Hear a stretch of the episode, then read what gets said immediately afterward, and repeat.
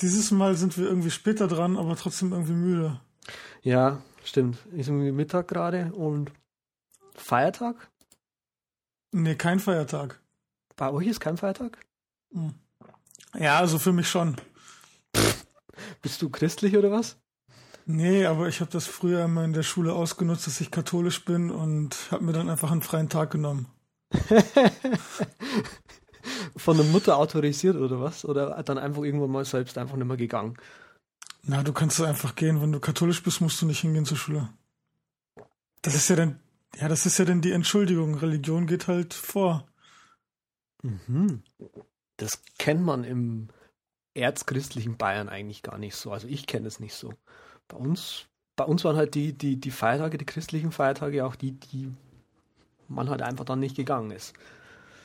Ja, hier ist es halt kein Feiertag, weil die ja alle protestantisch sind. Hm. Okay. Und dann kann man sich aber einen Tag frei nehmen. Auch wenn du arbeitest, hast du das Recht auf einen Tag unbezahlten Urlaub. Ah, verstehe. Okay. Cool. Ja. So, ich mache hier gerade nochmal mein Mikro ein bisschen lauter. Ja, was, worüber wolltest du jetzt mit mir reden heute? Ich fand äh, die Diskussion über RSS und Twitter ganz interessant. Das letzte Mal? Ja. Ich habe jetzt ein paar Artikel gelesen in den letzten Tagen, die das so ein bisschen analysieren. Das war eine Umfrage bei Sean Blank, Blanc, Blank, glaube glaub ich, heißt er. Ja, der hat das ein bisschen analysiert, wie die Leute Twitter und RSS benutzen, ob sich das gegenseitig ausschließt und ob man jetzt alle Einträge lesen muss bei Twitter und auch ah. alle alle seine RSS-Feeds lesen muss oder einfach mal auf alles gelesen markiert, ja. ob man sich dann irgendwie schuldig fühlt, halt so eben dieses ganze Ding und wofür man hauptsächlich Twitter und RSS benutzt. Weil ah. ich glaube, das ist für jede Person ganz, ganz unterschiedlich. Ah, verstehe. Wie benutzt du denn dein Twitter? Ähm, puh, schwierig eigentlich. Also im, wenn ich irgendwie irgendwo hinfahre und so im Bus sitze, dann eigentlich kurz mal auf dem iPhone irgendwie mal kurz drüber lesen. Aber ich mache das meistens so, dass ich halt irgendwie nur die letzten, pf, keine Ahnung, 40, 50 gefühlt Einträge irgendwie nochmal lese und der Rest ist mir einfach egal. Der, das ist eine Twitter-Nachricht, die ich dann einfach nicht mitbekommen habe. Mhm. Bei dir?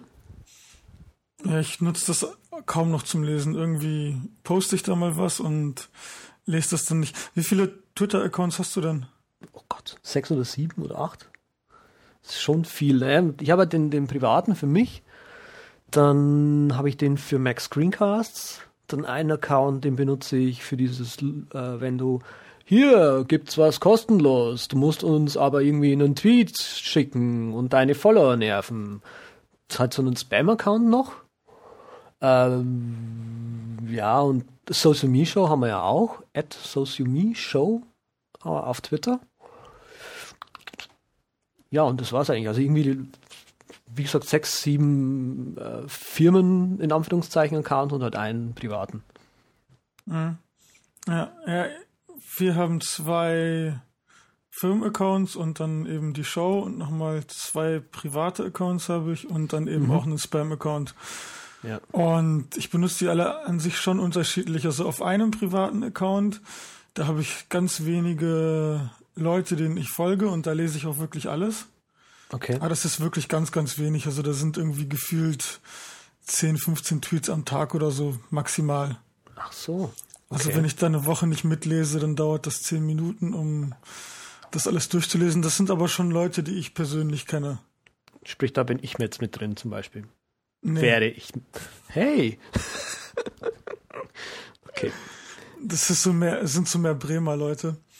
Ah. Und dann der Chiefsucker-Account, da habe ich total viele Leute, da habe ich auch total viele Entwickler. Mhm. Das ist dann meistens so, dass ich auch wie du nur die letzten 20, 30 Tweets lese und ansonsten gehe ich halt auf Twitter, poste was und ignoriere, was die schreiben. Genau, so geht's, so mache ich das auch. Und die Firmenaccounts ist halt so, einer ist für Edwin, für unsere Foto-App. Da poste ich direkt Fotos von Edwin, wenn ich welche mal schieße. Mhm. Und ja, auf der Juicy Cocktail, auf dem Juicy Cocktail Twitter-Account, das sind halt entweder irgendwelche Release-Ankündigungen, so ein bisschen Support, obwohl ich das lieber per Mail mache. Logisch. Und auch Promo-Codes kommen da auch manchmal. Mm. Muss ich also Juicy Cocktail zu folgen. Ha? Ja, unbedingt. ja, ähm, ja, was, wie, wie, also, wie gesagt, bei mir ist es so, es ist eigentlich immer so. Also, ich rufe mein Twitter irgendwie, keine Ahnung, drei, vier, fünf Mal am Tag ab und über den Tag hinweg ist es irgendwie geschlossen. Ich kenne es aber auch irgendwie von anderen Leuten, die dann halt einfach den ganzen Tag einfach Twitter anhaben. Aber das ist mir, das ist mir zu viel, das lenkt so arg ab. Das ist, das kann ich auch nicht brauchen. Ja, ja ich, ich bin ja meistens dann irgendwie, wenn ich Screencast aufnehme, bin ich irgendwie in meinem, in meinem zweiten Account, in meinem ähm, Screencasting-Account quasi drin.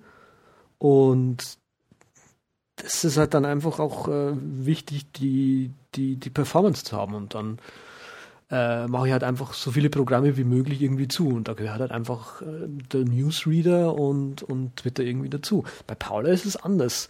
Wenn ich auf ihren Rechner schaue und so, ähm, wenn zum Beispiel wir, wir spielen jetzt doch ab und zu mal öfters äh, irgendein Spiel zusammen, zum Beispiel Minecraft, ähm, da muss sie erstmal diese ganzen Dinge ausmachen. Also bei ihr läuft irgendwie Twitter den ganzen Tag, äh, aber sie hat das Fenster nie offen.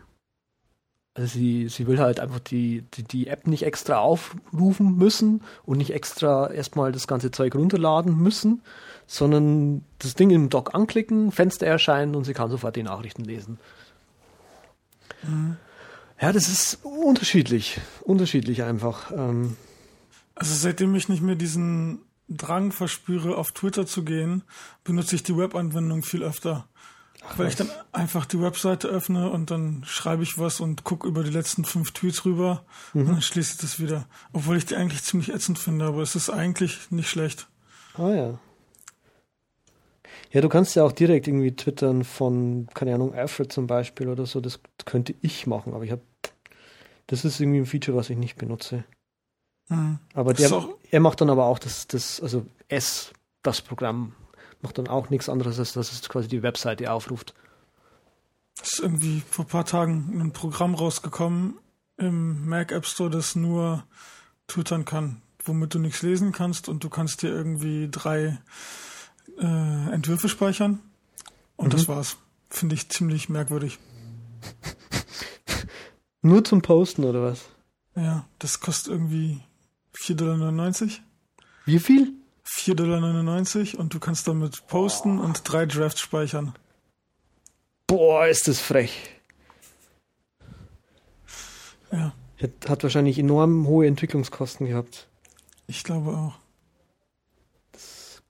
Klingt auf jeden Fall äh, extrem schwierig zu, äh, zu programmieren. Ja. Ich, ich habe jetzt eine Idee für meine nächste App. Nichts sagen. Aber was mich noch interessiert ist, ja. ob du zum Beispiel, wenn du Twitter liest, dann eben von dort aus auch News bekommst oder Links auf interessante Artikel, die du dann liest. Weil das viele nämlich geschrieben haben, okay, ich benutze RSS viel seltener, weil das kommt jetzt alles über Twitter und viel schneller. Nee, also ja, jein. Also ich bekomme da auch Nachrichten. Aber die meisten Nachrichten eigentlich, die bekomme ich über RSS. Und das so richtig cooles Zeug finde ich irgendwie auf äh, Google Play. Das rufe ich irgendwie, pff, keine Ahnung, auch irgendwie ein, zweimal, dreimal vielleicht die Woche ab. Äh, weiß nicht, kennst du Google Play? Das ist dieses Fullscreen RSS. Genau, Ding. die versuchen äh, die Google, also im Prinzip ist es Google Reader und er stellt dir womöglich interessante Dinge äh, irgendwie da. Und die kannst du auch durchgehen mit Shortcuts und also J und K halt, wie du es in Google Reader auch kannst. Mhm. Google Play.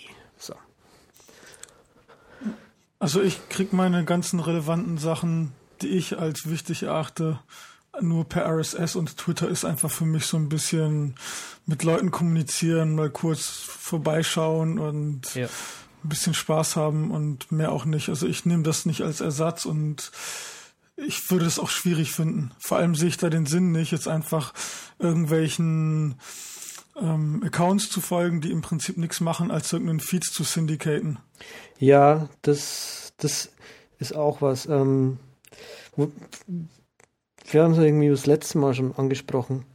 Ähm, mit diesem Software Support Talk. Das ist auch ein Element, was in diesem Vortrag vorkommt, dass du im Prinzip, wenn du einen, ähm, einen Firmenaccount dir anlegst auf Twitter, dass du ein bisschen drauf schauen solltest, dass du den Kanal auch füllst. Weil die Leute, die halt dir auf Twitter folgen sollen, die folgen dir halt, weil sie das Zeug, was du schreibst, äh, gut finden. Und deswegen sollte ab und zu mal einfach eine News kommen.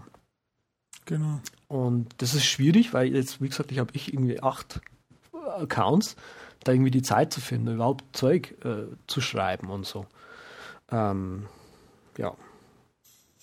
Ja, es gibt nichts Schlimmeres als dann verwaiste Accounts. Auch ein Blog, wenn du einen Blog machst, musst du auch relativ regelmäßig als Firma was posten. Das ist sehr schwierig. Also ich kenne das von uns auch, ja. weil du einfach ziemlich lange an irgendeinem Produkt arbeitest und du kannst nicht schreiben, okay, wir arbeiten jetzt dran und das ist in einem Monat fertig, weil es kann dann halt eben doch drei Monate dauern und dann ist Stille, Stille, Stille mhm. und dann weißt du halt nicht so richtig, was du schreiben sollst, aber man muss da schon ein bisschen kreativ werden und da auch Zeit rein investieren. Ja, dieses Social Media Moni also nicht das Monitoring, aber das das Social Media allgemein ist schwierig zu handhaben. Weil du halt, eigentlich bräuchtest du nochmal jemanden in der Firma, der nur so Zeug macht. Oder, oder und Software Support noch dann mit übernimmt. Aber dann halt auch diese, diese ganzen Social Media Kanäle befüllt, äh, damit du die Leute, die halt auf, auf Facebook und Twitter unterwegs sind, einfach noch mit abgrasen kannst und als mögliche Kunden gewinnst. Ja, mein Getränk ist heute richtig gut. Was hast du? Ein Kaffee. Ich habe äh, Zitronentee, aber nicht mehr viel und unseren äh, Standard Darjeeling. Ah. Ich habe Tee bekommen von meinen Eltern, die waren in Japan, so grünen Tee, der ist mm, richtig lecker. Das klingt gut. Ja, Wir haben auch letztes Jahr, es war, war, letztes Jahr, wo ich noch in London gewohnt habe, ähm, bin ich mit Paul auf so einen Markt gegangen mir ist jetzt der Name entfallen, da war auch einer, ein relativ, ja, ein älterer Herr halt, der hat Tees verkauft und wir sind irgendwie an dem Stand kleben geblieben. Und bei dem haben wir damals einen grünen Tee gekauft. Ja, genau, einen grünen Tee. Nee, einen Oolong, Oolong-Tee. Mm, oh, die sind so geil, das ist der beste Tee. Und der, super geil. Oh, der ist richtig gut. Richtig gut. Also wer den noch nicht getrunken hat, definitiv trinken. Du, der, aber du hast der ist auch richtig teuer. ja. Ja? Du hast gerade was von Social Media Monitoring erzählt und das hört sich für mich nach CEO-Bullshit an. Nee, ist es nicht. Okay. Äh, Im Prinzip Social Media Monitoring ist aufpassen darauf, wie du im Internet rüberkommst. Das ist das eigentlich, was du durch Social Media Monitoring äh, und das ist was, was, ich, was auch Privatpersonen machen sollten. Also weil es halt einfach, wenn du dich irgendwo bewirbst oder wenn du mit, es ist einfach mit Interaktion, ja, wenn du mit irgendwelchen Menschen interagierst, dann äh, und die Interesse an dir haben, dann fängt, fängt ist es halt normal, dass du irgendwie im Internet anfängst, über diese Person erstmal zu suchen. Ähm, und ob das jetzt ein Arbeitgeber oder die nächste Freundin ist oder irgendwelche Kumpels und so, mm, das sollte man ein bisschen ähm, im Auge behalten. Und da gibt es halt gewisse Tools und so. Ähm, ich weiß nicht, macht ihr das? Also irgendwie äh, zum Beispiel, was ich bei mir habe, ich habe in Google Alerts habe ich eine Google-Suche auf meinen Namen, auf alle möglichen Namen und lasse mir quasi äh, einmal die Woche neue Internetfunde ja, Funde von meinem Namen irgendwie selbst zuschicken, sodass ich mich selber irgendwie im Auge behalten kann. Mhm. Verhältst du dich nicht einfach so, wie du bist? Doch, natürlich schon, aber manchmal kann es zum Beispiel auch passieren, dass so wie du dich verhalten hast, ja, das irgendwie nicht äh, gut war und dann musst du schauen, okay, äh, taucht dieses nicht gut irgendwie irgendwo auf und, und musst du dich irgendwie damit auseinandersetzen und eventuell vielleicht löschen sogar und so weiter. Ja, aber jeder verhält sich doch mal nicht gut. Ja, aber das, das check, das, das, das, das, das checkst du nicht, wenn du nach, nach dir suchst. Also wenn du einfach mal nach dir suchst, dann siehst du, okay, der Typ hat mal Panne gemacht, ähm, und also es kommt immer darauf an, wie es rüberkommt am Schluss. Also es ist nicht wichtig, dass du nie einen Fehler machst, aber es ist wichtig, irgendwie darauf zu achten, dass du nicht schlecht rüberkommst. Ja, sich entschuldigen einfach dann vielleicht, wenn man Blödsinn gemacht hat. Ja, zum Beispiel. Oder wenn da irgendwie in irgendeiner Google-Suche äh, ein, Sucheintrag über dich auftaucht, der jetzt sich negativ auf deine Persönlichkeit, äh, Persönlichkeitsdarstellung oder die Firmendarstellung auswirkt, dann irgendwie Schritte ergreifen, den irgendwie aus Google rauszubekommen, zum Beispiel. Mhm. Oder, oder dass du dieses, ach, was weiß ich, auch auf Twitter auch irgendwie eine Suche auf dich selbst einrichtest, um einfach, also bei, das ist bei Firmen wichtig, dass du eine, eine, eine Twitter-Suche zum Beispiel auf dich selber einrichtest. Da braucht man auch keinen, keinen Twitter-Account dazu haben. Äh, das kannst du per RSS auch abonnieren und so. Und einfach die, das im Auge behältst, was quasi die Leute über deine Firma auf Twitter sagen. Also ob sie jetzt äh, mehrheitlich schlecht über dich reden oder mehrheitlich gut. Und ja, das Blöde ist halt, das, das, das hat man ja gerade schon angesprochen, sobald du halt ähm, dich in die Diskussion einmischen willst, äh, brauchst du deinen eigenen Twitter-Account und dann musst du aber auch wieder dieses Medium füllen. Ja. Ja, also das mache ich schon, dass einfach bei Google Alerts ein paar Suchbegriffe drin habe, die ich dann per RSS-Feed abonniere. Ja. Und eben auch eine Twitter-Suche, aber das ist für mich jetzt einfach nur, um auf bestimmte Sachen eingehen zu können. Für mich ist es normal, dass Leute mich oder unsere Firma schlecht finden und dass es wiederum Leute gibt, die mich und unsere Firma gut finden. Hm. Das ist einfach das Leben. Du wirst immer ähm, Feinde und Freunde haben. Das kannst du nicht verhindern. Ja, klar. Hm. Ja, nee, das wollte ich nur mal ansprechen, dass man das halt irgendwie im, im, im Auge behalten sollte, wie man irgendwie rüberkommt und so. Das war irgendwie neulich, habe ich Unterricht gegeben da gibt es auch noch eine interessa interessante Story zu. Ähm, ich habe neulich Unterricht gegeben und äh, die Leute, die Studis, die sich das angehört haben, den habe ich auch erzählt. Ja, und wenn ihr dann irgendwie mit, es ging irgendwie um Podcast. Wie wird Pod, wie, wie macht man einen Podcast aus tontechnischer Hinsicht quasi? Und dann habe ich ihnen erzählt, ja, und wenn ihr dann so einen Podcast habt, dann wird es schon auch wichtig, dass ihr da euch, äh, dass ihr da diese diese Firma, die er da damit begründet, irgendwie im Auge behält, wie das im Internet rüberkommt und so.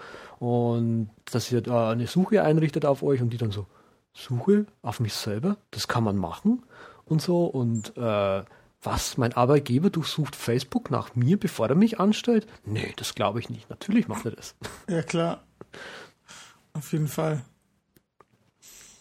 Das stimmt. Ja, aber ich denke einfach, man sollte sich so verhalten im Internet, wie man sich auch normal verhält. Wenn du in eine Kneipe gehst und dort anfängst rumzugrölen und Leute anzumachen, dann bist du halt ein Arsch und dann bist du auch im Internet ein Arsch. Aber wenn du dich ganz normal verhältst und das dann eben auch im Internet machst, dann ist alles klar am Ende. Ja, das schon. Das schon. Ich war heute einen schlechten Tag in den, äh, Start in den Tag gehabt. Relativ schlecht. Weil irgendwie, was habe ich heute gelesen? habe irgendwie eine E-Mail bekommen neulich, ja, hallo, wir suchen da Leute und so. Und ich so, die irgendwie schreiben können. Und ich, ja, cool, klingt gut, ähm, was für eine Seite ist es denn, bla und so, dann, ja, hier ist es. Und wie konntest du, wie stellst du, also relativ, das war das Witzige dran, die E-Mail war relativ, wie so, wie so im Personaler Deutsch. Ja, so Fragen, die du heute in einem Personalgespräch stellen würdest und so, ja, wie, wie, kannst du dir deine Mitarbeit hier bei uns mit vorstellen und so und wie könntest du dich selbst einbringen und so. Oh, ganz schlecht. Und äh, dann heute Morgen habe ich die E-Mail bekommen, ja, das klingt alles super, ja, und bald können wir dann dich auch dafür bezahlen. also, das ist schön. Das habe ich ja dann auch auf Twitter gepostet. So, hallo, ja, E-Mail bekommen, bla bla bla, wie kannst du dir vorstellen, mitzuarbeiten? Äh, das, glaube ich, ist relativ negativ rübergekommen. Und ein Spam-Account folgt mir jetzt auf Twitter, den finde ich total geil. Ähm, und zwar, ich schaue gerade nochmal bei Burberry nach. Genau. Der, die Beschreibung des Twitter-Accounts ist folgender. Um, I have spent many years wandering, wandering, wandering around China and Asia.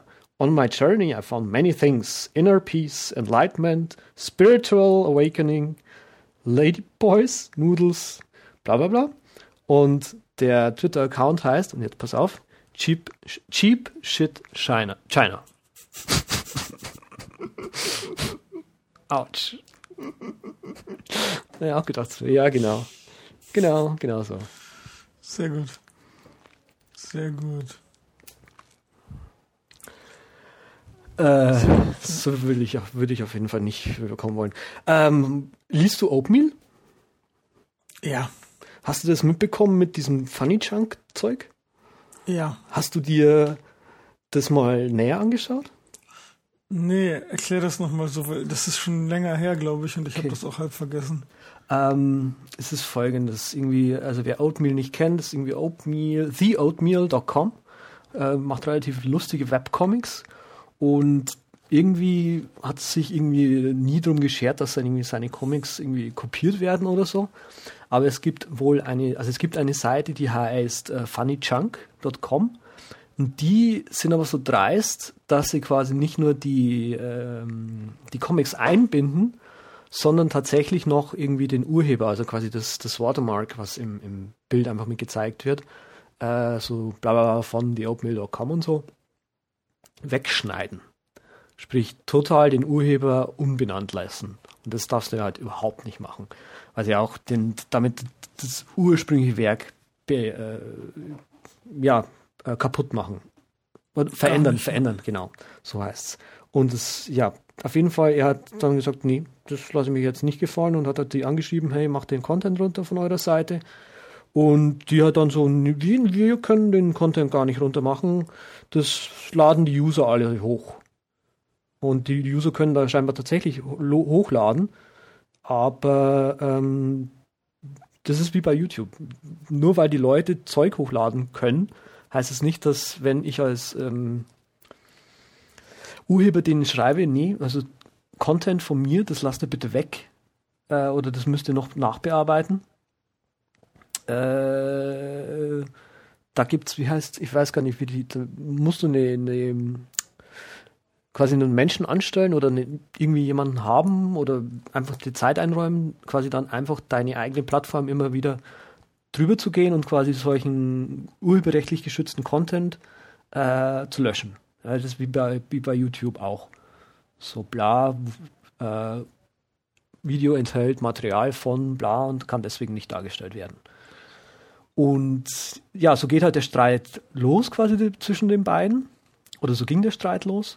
Und äh, letztendlich, weiß gar nicht, wie es dazu gekommen ist, aber die, die Leute von Funny Chunk haben dann angefangen, ähm, die Oatmeal, also den Mensch, ich weiß gerade gar nicht, wie er heißt, einfach nur als The Fag äh, zu bezeichnen. Und haben ihm halt richtig, also Fag, wer es nicht weiß, das, äh, das US-amerikanische Wort für Schwuchtel, äh, also sehr, sehr negativ einfach. Ich glaube, Schwuchtel ist eine richtig gute Übersetzung für das Wort. Ähm, sprich, schwul sein im schlechten Sinne. Und was sie dann gemacht haben, und das fand ich so dreist, Funny Chunk ist hergegangen und hat überall dort, wo quasi in den Kommentaren auf Funny Chunk The Oatmeal vorkommt, das per Skript generisch austauschen lassen zu The Fag. Also sprich, jedes Mal, wenn du auf funnychunk.com jetzt einen Kommentar hinterlässt und the, the, die Oatmeal reinschreibst, steht am Schluss auf der Webseite The Fag. Das ist krass, oder? Übel. Das ist echt schlimm. Übel. Und da bin ich jetzt, bin ich jetzt noch gespannt, wie das ausläuft, aber ähm, sich so beschimpfen zu lassen, ist auf jeden Fall, ist auf jeden Fall äh, nicht rechtens. Das ist übel. Ja, das Internet ist sowieso irgendwie eine halb copyright-freie Zone. Oder manche Leute denken, dass es kein Copyright im Internet gibt. Ja. Ja, vor allem die, die, die Kids halt irgendwie. Die, ja. die kriegen das irgendwie zu, zu, wachsen damit auf und kriegen das nie mit. Ach, das ist kopiergeschützt, äh, kopiert, kopiergeschützt. Kann ja gar nicht sein. Ja, das ist halt so leider. Kann man nichts gegen machen. Kann man nur getrost drüber lachen. Hm. Hoffentlich. Ja, äh, Dropbox, sag mal, die hatten neulich auch Probleme. Zwei Stück, oder? Gab's da? Ich glaube, da gab es schon mehrere Probleme. Ich glaube, das ist schon die dritte oder vierte Sache gewesen. Das war vor zwei, drei Tagen wieder mal ein kleines Problem bei denen. Dort war zwischen, ich glaube, elf oder zwölf Uhr und drei Uhr morgens eine kleine Sicherheitslücke und zwar konnte man sich da bei einem Teil der Accounts mit einem beliebigen Passwort einloggen. Also sprich, muss, man musste nur den, den Nutzernamen wissen und konnte einfach irgendwas hinschreiben. Als Passwort und dann ja. warst du eingeloggt. Das betraf jetzt nicht 100% der User, sondern nur ein Teil. Welchen Teil das genau betraf, haben die nicht gesagt. Aber es ist halt nicht der erste Vorfall mit Sicherheitsbedenken. Das war ja vor zwei, drei Wochen ähm, hieß es ja, dass die nicht zugreifen können auf die eigentlichen Nutzerdaten, weil der Schlüssel, der zur Verschlüsselung benutzt wird, eben nur entweder gar nicht zur Verfügung steht, dann haben die das zurückgenommen und dann haben die gesagt, der steht nur wenigen Mitarbeitern zur Verfügung und mhm. jetzt ist das alles irgendwie so lasch formuliert, dass man eigentlich sagen kann, okay, wenn du die Daten in die Dropbox lädst, sind sie einfach unsicher. Okay. Hm. Also mich hindert das jetzt nicht, Dropbox, Dropbox ja nicht mehr zu benutzen. Aber natürlich macht man sich dann eben Gedanken, was lädt man da jetzt hoch und was lädt man nicht hoch. Mhm. Und da habe ich jetzt so ein bisschen einen Step zurück gemacht und viele Sachen lade ich jetzt halt entweder gar nicht mehr hoch oder verschlüsselt. Und das ist eigentlich ganz interessant.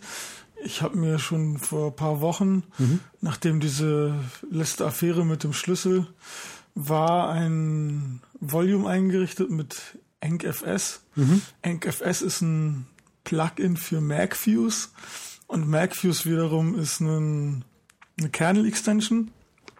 Ich glaube, ich erkläre das mal alles von Anfang an. Muss man? Nee, komm, unsere Hörer können das verkraften mit MacFuse. Meinst du? Ach komm, wir haben in der ersten Folge über Vim gequatscht und Emacs. Na, auf jeden Fall ist EncFS ein Plugin für MacFuse und das kann dir aus einem Ordner mit Dateien, die alle verschlüsselt ist, sind, macht dir das einfach einen Volume und in mm. dem Volume siehst du dann die Dateien unverschlüsselt und das Tolle an diesem EncFS ist, dass es nicht so wie ein Sparse-Image funktioniert, dass du dann 8 Megabyte Dateien hast, die du nicht mehr abbilden kannst auf die eigentlichen Daten, mhm. sondern die eigentliche Struktur mit Ordnern und Dateien, die bleibt halt gleich. Das heißt, die Verschlüsselung ist äh, auf Dateiebene. Ah, das heißt, du siehst die Dateien, also jemand anders würde die Datei, nee. Na, er sieht halt einfach nur die Struktur, also die Dateien haben einen anderen Namen. Ah, verstehe, okay. Die haben dann, was weiß ich, so 32 Zeichen, äh, pseudo-zufallsmäßig und das ist dann aber schon das gleiche Abbild. Also wenn du einen Ordner siehst, der Blafasel heißt mhm. und in dem Ordner sind dann nochmal sechs Dateien, die haben auch ganz merkwürdige Namen, mhm. dann weißt du halt einfach nur, okay, da ist ein Ordner und der Ordner hat sechs Dateien. Mhm, okay, aber, aber die eigentliche Datei, der, Dateiinhalt, der kann nicht angeschaut werden. Also. Und auch die Dateinamen nicht. Verstehe. Nur die Struktur und das benutzen wir jetzt zusammen über einen Shared Volume mit meiner Frau und dort haben wir eben Daten, die wir jetzt für, für mhm. unsere Entwicklung und sowas benutzen. Und das funktioniert super. Mhm. Ähm, ja, das Einzige, was halt ist, ich habe das noch nicht automatisiert über einen Launch-Service. Ich gebe jetzt immer, wenn ich äh, OS 10 reboote, dann eben einen kurzen Befehl im Terminal ein und dann mhm. wird das Volume gemountet und die Verschlüsselung und so weiter alles an Start gebracht. Und das funktioniert echt gut. Das Einzige, was natürlich ist, du hast diese Datendeduplizierung nicht, die Dropbox normalerweise hat. Das heißt, die Synchronisierung dauert einen kleinen mhm. Augenblick länger. Ah, okay, verstehe. Ja, also, und was, was, ähm, so eine Alternative wie Sparkle Share? Hast du davon überhaupt schon gelesen? Habe dir den Link geschickt? Nein. Oh Gott, habe ich vergessen. Sparkle Share ist ein Dropbox-Klon, der aber quasi eigentlich ziemlich cool. Ein Dropbox-Klon. Ähm, du richtest bei dir lokal beziehungsweise auf dem Server ein Git-Repository ein. Und Sparkle Share äh, committet quasi jede neue Datei in dieses Repository rein und pusht es automatisch auf den Server hoch. Mhm. Und so kannst du quasi auch wieder über mehrere Rechner dann quasi äh, Dateien hochladen. Einziger Nachteil gerade noch, aber da gibt es glaube ich auch schon eine Lösung, dass du, weil eigentlich wäre es ja cool, dass du quasi das Repository äh, so abbildest, dass quasi die Dateien auch irgendwie, also öffentliche Dateien auch auf dem Server möglich sind, damit du die halt mit Leuten teilen kannst, logischerweise. Und äh, da glaube ich, gibt es schon eine Lösung. Das Repository an sich sicher kriegen, sodass nur du dich einloggen kannst und nur du quasi mit deinem Sparkle Share committen kannst. Das geht auch. Genau. Und wie läuft das dann auf der anderen Seite ab? Wie pullt er dann die Daten? Ja, auch wieder. Du, du, du richtest quasi das, sagst ihm, hier ist das Repository, die, die URL vom Repository, dann klont er das quasi auf den lokalen Rechner einfach wieder runter. Macht er das dann automatisch jede Minute oder wie erkennt er, dass sich was geändert hat? Weiß ich nicht. ich weiß nur, dass er, äh, dass er das ähm, automatisch erkennt und dann automatisch committet in das äh, Repository, in den Ordner rein und dann hochpusht. Okay, das hört sich schon mal ganz gut an für den Anfang. Sparkle Share auf GitHub. Muss mal den Link Ich posten. bin gerade dabei. Super, das ist ja toll. Ja, und ansonsten benutze ich aber meine Dropbox für Textdateien. Die teilen wir auch mit meiner Frau zusammen. Mhm. Sie benutzt Notational Velocity. Mhm. Und hat dann halt eben die ganzen Notizen dort drinne. Das ist einfach ein Ordner mit Textdateien. Mehr ist das nicht. Und ich benutze dafür Vim. Okay. Eigentlich genauso wie Notational Velocity, aber halt Vim. Mhm. Ich benutze tatsächlich also Notational Velocity, der, der, der Appeal. Ich habe das mal irgendwie zwei, drei Wochen benutzt und dann schnell die Lust dran verloren, weil ich nie nicht verstanden habe, was, was das Tolle dran sein soll. Äh, Im Gegenzug zu, ich kann doch eh gleich mit Vim irgendwie Textdateien editieren. Und genau das ist das jetzt, was ich auch mache. Das Einzige, wenn du quasi mit, mit ähm, Textdateien auf dem, aufs iOS kriegen willst, da benutze ich wieder einen speziellen Editor für. Was hast du da? ich ha, ich habe ganz lange am Anfang Plaintext benutzt. Mhm. Dann habe ich Elements benutzt. Mhm. Und das startete bei mir aber nicht, weil da ein Bug war vor ein, zwei Wochen und dann habe ich auf Notesy gewechselt. Oh, okay. Also ich war auch irgendwie lange bei Elements. Plaintext habe ich nie benutzt, weil der, wie heißt denn der? Jesse. Jesse Grosse oder wie er heißt, irgendwie so. Ja. Äh, weil der nicht auf Supportanfragen antwortet. Haben, ja, das stimmt. Also irgendwie, hallo, Problem mit deiner, also ich würde gern irgendwie jetzt hier dieses In-App-Purchase kaufen, bin mir aber nicht sicher, was mir das bringt, weil bei mir wird das in die, das, was du hier mir schreibst, was mir angezeigt würde, wenn ich nicht auf Pro geupdatet habe, erscheint bei mir nicht. Muss ich jetzt trotzdem updaten? Oder warum ist es so? Und ja, hat halt nie geantwortet.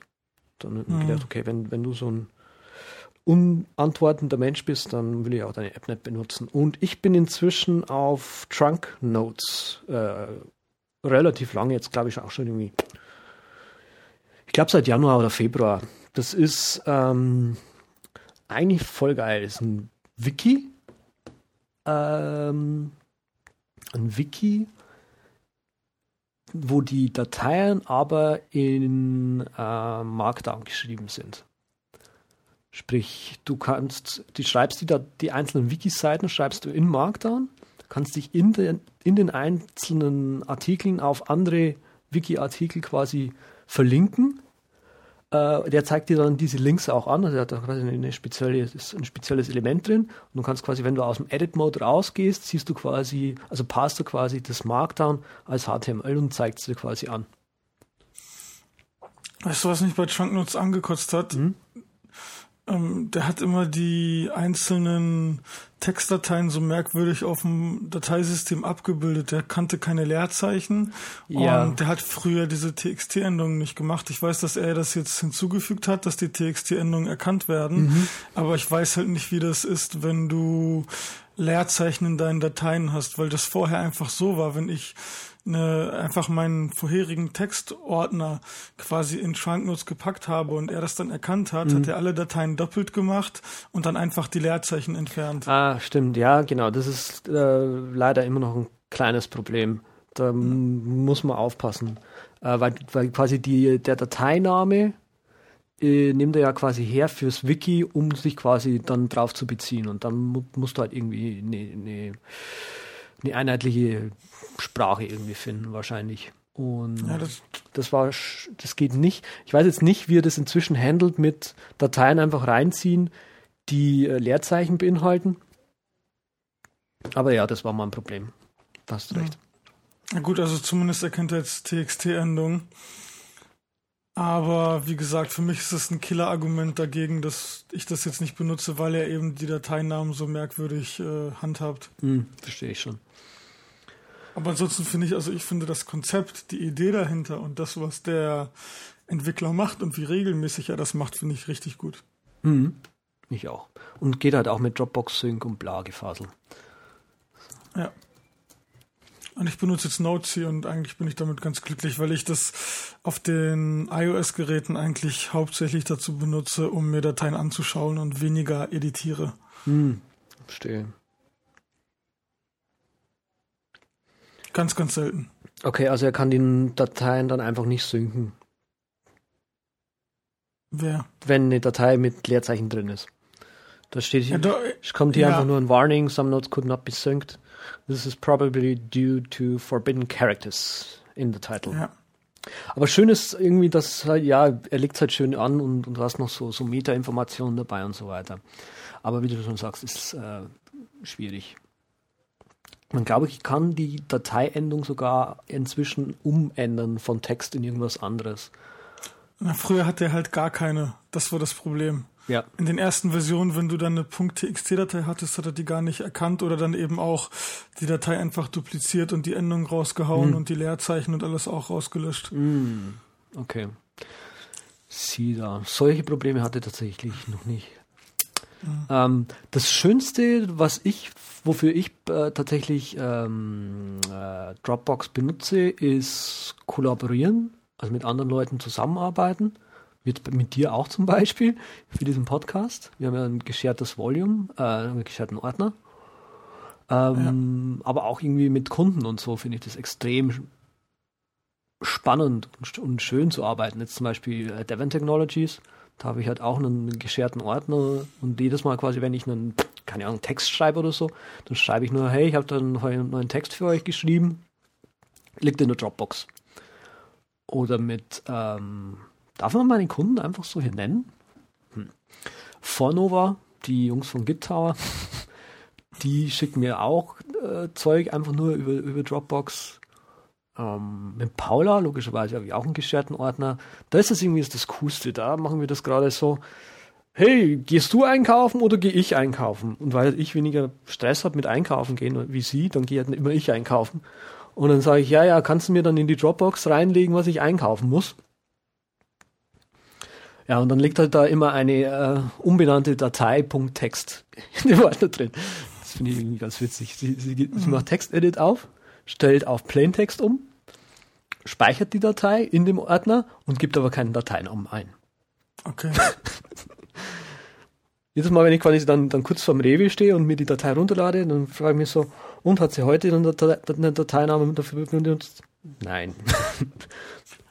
Aber es ist ja jetzt wenigstens konsistent. Du weißt immer, wo du es findest. Ja, stimmt, stimmt. Äh, das andere, was ich gern mache mit, mit Dropbox, ist anderen Leuten Dateien schnell schicken. Und da habe ich mir ein Apple-Script geschrieben, was ich quasi mit Keyboard Maestro ausführe. Das liegt auf Control S im Finder, also ist nur im Finder aktiv. Und im Prinzip nimmt es einfach nur die gerade selektierten Dateien, verschiebt, verschiebt, also tatsächlich bewegen, die Datei in die Dropbox in meinen Public-Ordner und kopiert quasi den Public-Link zu den Dateien in die Zwischenablage. Mhm. Sehr cool. Das geht sehr schnell dann. Ja, das ist super. Benutzt du es für was anderes, außer irgendwie Dateien und äh, mit anderen Leuten teilen? Also ich habe jetzt gerade in meinen Dropbox-Ordner reingeguckt und ich habe halt auch dann mehrere Ordner, die ich mit Leuten teile. Mhm. Und ansonsten benutze ich Dropbox eigentlich nur, um zwischen verschiedenen Programmen zu synchronisieren. Also wenn ich das jetzt mal irgendwie vorlese, One Password für Passwörter. Ja, stimmt, habe ich dann auch. Habe, dann habe ich iThoughts für äh, Mindmaps, die ich dann eben synchronisiere. Nee, du benutzt iThoughts. Ja. Wow. Okay. Mhm dann äh, den Textordner. Dann ist da noch der, der Trunk Notes Ordner, weil ich das auch noch installiert habe, mhm. aber nicht benutze. Und dann ist noch VoodooPad, was ich auch zum Synchronisieren benutze zwischen Mac-Version und iOS-Version. Und das ist eigentlich meine Dropbox. Und ich habe so das Gefühl, mhm. wenn das iCloud jetzt rauskommt und die meisten von den Anwendungen, die ich gerade genannt habe, iCloud unterstützen werden, dass ich dann Dropbox wirklich nur noch dazu benutzen werde, um mit verschiedenen Leuten Dateien zu teilen. Hm, verstehe. Ja. Ja, gibt's Witz dafür, iCloud nicht auch ausgeben, damit du mit Leuten was teilen kannst? Ja, wird wahrscheinlich schwierig, weil wenn ich jetzt ein Dokument, was weiß ich, in iWork anlege, hm. dann synchronisiert das zwar mit meinem iTunes-Account, aber ich habe das Gefühl, dass Apple das nicht von Anfang an implementieren wird, dass man die Dateien mit anderen teilen ah. kann, so dass die sich auch angucken und editieren können. Ich glaube, die erste Version ist wirklich nur ein Dateien überall über deinen iTunes-Account. Okay. Glaube ich. Hm, verstehe schon. Ähm, aber jetzt, wo du sagst, ich habe auch bei mir, ich habe einen Ordner angelegt in äh, Dropbox der heißt einfach in, in, in All Caps, also in, was ist, was ist Caps auf Deutsch? Kapitalzeichen, äh, Großbuchstaben. Home? Kapitalzeichen. Ja, äh, ja. Mhm. Kapitälchen. Nein, Quatsch. Ähm, Home und dort bilde ich quasi einfach nur die Dateistruktur ab, wie sie halt bei mir im Home-Ordner auch liegen. Da habe ich zum Beispiel einen Library-Ordner drin. Im Library-Ordner ist ein Application Support-Ordner. Im Application Support-Ordner ist ein One-Password-Ordner. Äh, da ich sync auch mein Minecraft-Scheiß über Dropbox. Ähm, genau. Ach ja, genau. Für, für Jailbreak habe ich mir das, ähm, das, das wird ja jetzt demnächst auch unnötig werden mit iCloud, das Data Deposit App äh, runtergeladen. Das ist quasi eine Anwendung, die speichert ähm, quasi die, die, die Sandbox-Umgebung, in der quasi die, die iPhone-App läuft, also die, den ganzen Library-Ordner, in der Application Support-Ordner und so weiter, in der Dropbox, sodass du quasi den ähm, einen Backup von der Datei hast und wenn du sie wieder installierst, kannst du einfach in Data Deposit reingehen, sagst du restore mir den, die, die, die App wieder und du kannst quasi, was weiß ich, Spiele zum Beispiel, musst du nicht wieder von vorne anfangen und so. Chrome, ich finde das echt für den Arsch. Benutzt du es jetzt immer noch? Nee, also ich finde es richtig gut, aber es ist so für den Arsch. Wirklich. Ich habe es benutzt zwei Wochen lang und ich echt, oh, die Plugins, wow, super. Ja. Alles klasse und gut, aber es ist einfach so hässlich. Es ist so ein. Es ist für den Arsch. Ja, es ist halt äh, auch plattformunabhängig. Ja. Ja, auf jeden Fall. Also das, das, das größte Problem, was ich mit Chrome habe, ist wirklich das User Interface. Ich lege Wert auf, auf gute, durchdachte User mhm. Interfaces, mhm. die simpel zu bedienen sind, die klar sind. Und Chrome ist, wenn man es auf Englisch sagen würde, a mess. Mhm. Wirklich, es ist einfach so messy. Die Tabs sind ätzend, die ganzen Pfaff-Icons sagen absolut gar nichts. Die, die Bedienung ist irgendwie merkwürdig. Es ist halt nicht so, dass der Browser schlecht ist, aber er hat halt eben nicht so dieses, diese Detailarbeit, wie sie Safari hat. Mhm. Und was ich bei Safari eigentlich nur vermisse, ist eben eine, eine bessere Plugin-Infrastruktur und auch, dass die Plugins mehr machen können und mehr in den Browser eingreifen können ja. als bis jetzt. Weil sonst ist der Browser wirklich, also es ist der beste Browser. Safari meinst du? Ja. Ja. Da stimme ich leider zu. Also Chrome, die, die, die One-Password-Extension für Chrome, dass die wart, warten muss, bis die Webseite gela fertig geladen ist und erst dann das Passwort submitten kann, ist es halt oh, ätzend. Was, ja, ist leider, ist, ist le ja, sprich. Entschuldigung. Ist leider bei der neuen äh, Lion-Version von OnePassword auch so. Ja, ich weiß, ich habe es gelesen. Unsere Lion-Extension basiert jetzt auch auf der Chrome-Extension. Und wo ich das auf Twitter gelesen habe, habe ich mir gesagt, nein. Die haben gesagt, die sind jetzt so glücklich und die ist jetzt so toll, aber in Wirklichkeit ist das ein Schritt zurück. Ja, ich finde auch. Leider. Es ist jetzt offiziell, also man kann es jetzt offiziell als Extension machen, aber es ist wirklich äh, nicht so toll, weil er erkennt jetzt nicht alle Felder, so wie er früher die Felder erkannt hat. Das heißt, er füllt manchmal bestimmte Sachen gar nicht aus, sodass du es dann Ja. trotzdem noch per Hand kopieren musst Ja. und du musst halt warten, bis die Seite geladen ist und dann gibt's auch noch Probleme mit Ghostery, weil wenn Ghostery oben rechts diese Blase anzeigt, musst du die manchmal erst wegklicken und dann ist die One-Password Extension erst aktiv, wenn du den Shortcut drückst. Also es Ah. gibt schon so einige Kinderkrankheiten mit dem Ding. Ja, okay. Was mir gerade noch eingefallen ist, äh, nur hier so dazwischen geworfen, noch zu Dropbox. Äh, das Dropbox-Wiki kann man sich auch mal durchlesen, wenn man irgendwie Inspiration sucht. Ja, da bin ich auch auf diese EncFS-Verschlüsselung drauf gekommen. Ah, das okay. wird auch im Wiki beschrieben. Okay. Sehr guter Einwand. Nee, und ich bleibe jetzt auf jeden Fall bei Safari und vor allem die Line-Version, die hat jetzt so ein paar nette Sachen bekommen, die einfach wirklich gut sind. Okay, da darf man aber nicht drüber reden, oder? Nee, noch nicht. Hm, schade. Ja, da habe ich aber neulich auch zum Thema Chrome und so einen relativ schönen Artikel gelesen. Google Chrome, why I hate it and continue to use it. Ähm, relativ lange, langer Artikel, der einfach das Chrome-Interface äh, auseinander nimmt und Implementierungen und Entscheidungen, die halt da in dieses Programm eingeflossen sind, einfach mal auseinander nimmt und analysiert und dann quasi äh, einfach argumentiert, was, was schlecht ist, was gut ist und so weiter. Den kann man auch empfehlen zu lesen. Also was ich halt eben unter Safari nur noch vermisse, ist entweder Vimperator von Firefox oder Vimium von, von Google Chrome, sodass du einfach deinen Browser wie, wie Ei steuern kannst. Du hast mir letztens einen Link geschickt zu einem Plugin, das war jetzt aber für mich nicht so der Burner. Ja, nee, ist auch, das ist sowas ähnliches wie dieses Quicks. Wie heißt es denn jetzt? Ich habe es schon wieder vergessen. Ich benutze es ab und zu mal. Äh, Gleebox gibt's auch als Safari Extension und so weiter. Kann halt auch so Zeug machen wie, pff, keine Ahnung, thegleebox.com. Äh, du, du, drückst einen, äh, aktivierst es per Shortcut und dann kannst du quasi Schlüsselwörter eingeben, so äh, Ausrufezeichen Read und so und der schickt's dir irgendwie durch die, äh, wie heißt das Ding, Readability-Ding durch oder direkt auf Twitter was posten und so weiter oder, oder suchen per Yatnap oder irgendwas anderes. Ja, ja, da hatte ich halt schon Bookmarklets vorher, die ich irgendwie von Kommando 1 bis Kommando 0 belegt hatte. Ja. Und das war für mich da in dieser Hinsicht dann nicht so nützlich. Und dann, was er noch zusätzlich kann, ist äh, verschiedene Elemente auf der Webseite auswählen, indem du jQuery-Selektoren benutzt. Das heißt, Ja. du kannst dann sagen, okay, wählt mir mal alle äh, Header auf der Seite aus, die H1 sind oder wählt einfach alle Links aus und ich kann dann, ich glaube mit Tab kann ich dann durch die ganzen Links einfach äh, durchtraversieren, aber das war jetzt für mich so nicht der Grund, um das zu benutzen. Hm.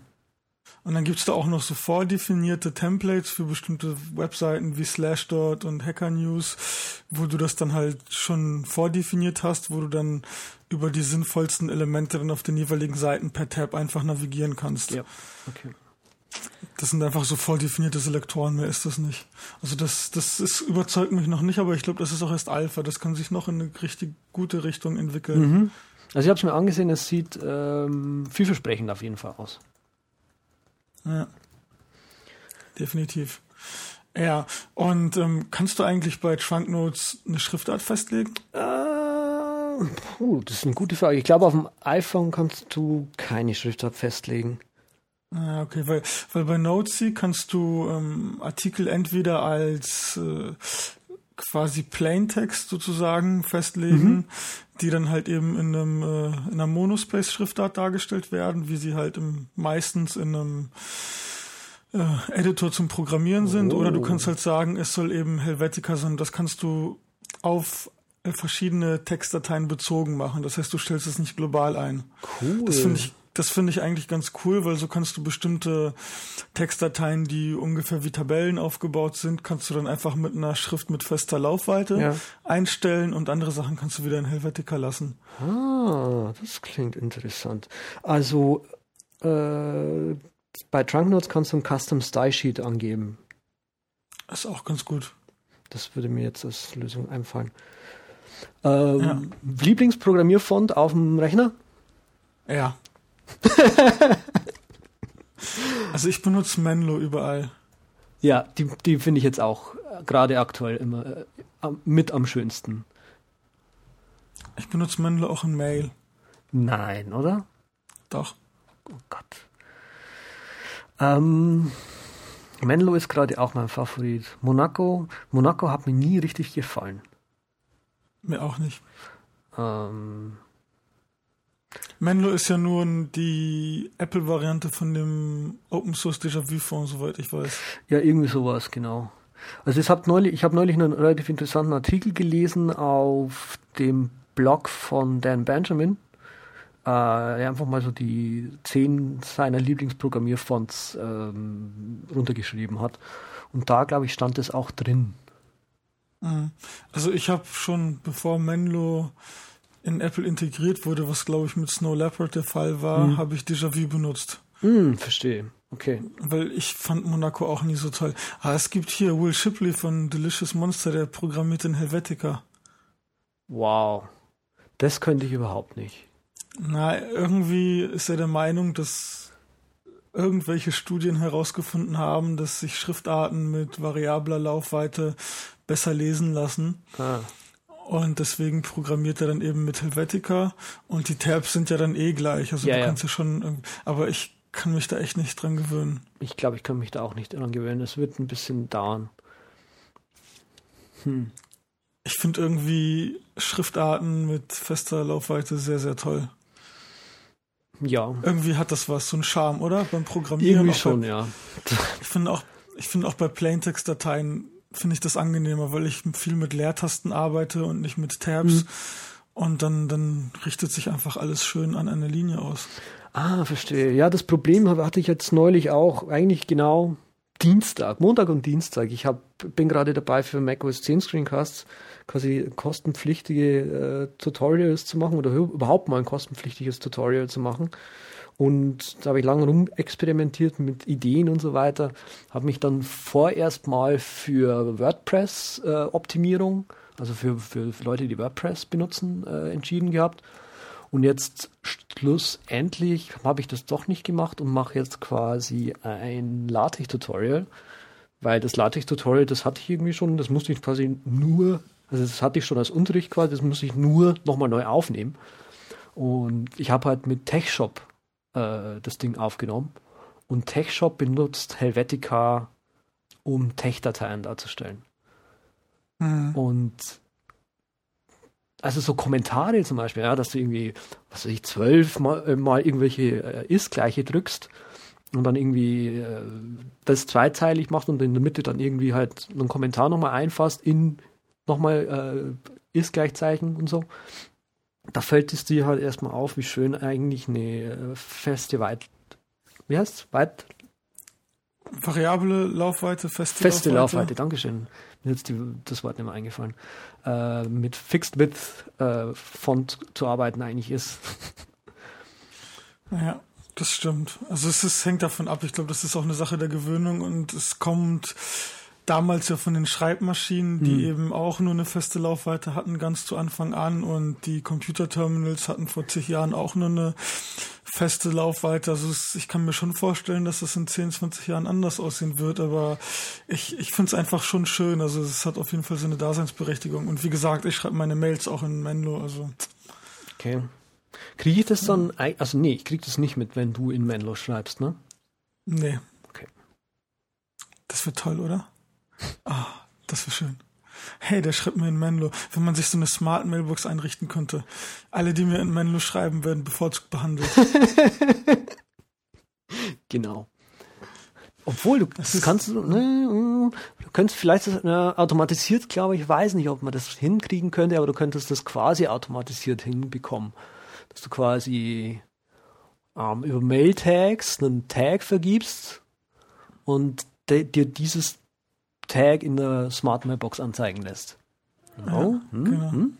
Mhm, genau. Hm. Ja, aber ich schreibe nur Plaintext-Mails. Also ich, ich schreibe wirklich nur Plaintext. ja, was anderes ist ja auch eine Beleidigung für alle Leute, mit denen du kommunizierst.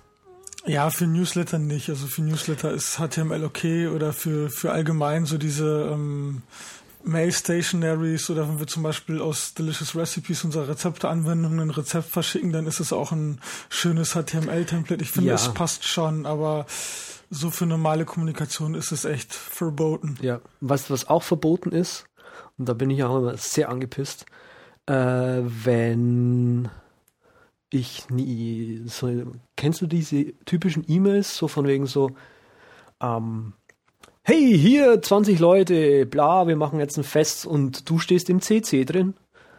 So. Also, ja. schreib dann immer zurück so, ähm, hier ist der Wikipedia-Artikel zu Blind Carbon Copy. Es wäre schön, wenn du das das nächste Mal benutzen würdest. Danke. Oh, es ist jetzt schon halb, nee, nicht halb zwei, es ist schon 20 vor zwei. Es ist echt so langsam Zeit für einen guten Scotch. ich glaube, ich glaube, heute nehme ich den, den Lefroy. Das ist so ein sehr rauchiger, intensiver Geschmack, aber der ist wirklich nur für, für Scotch-Veteran geeignet.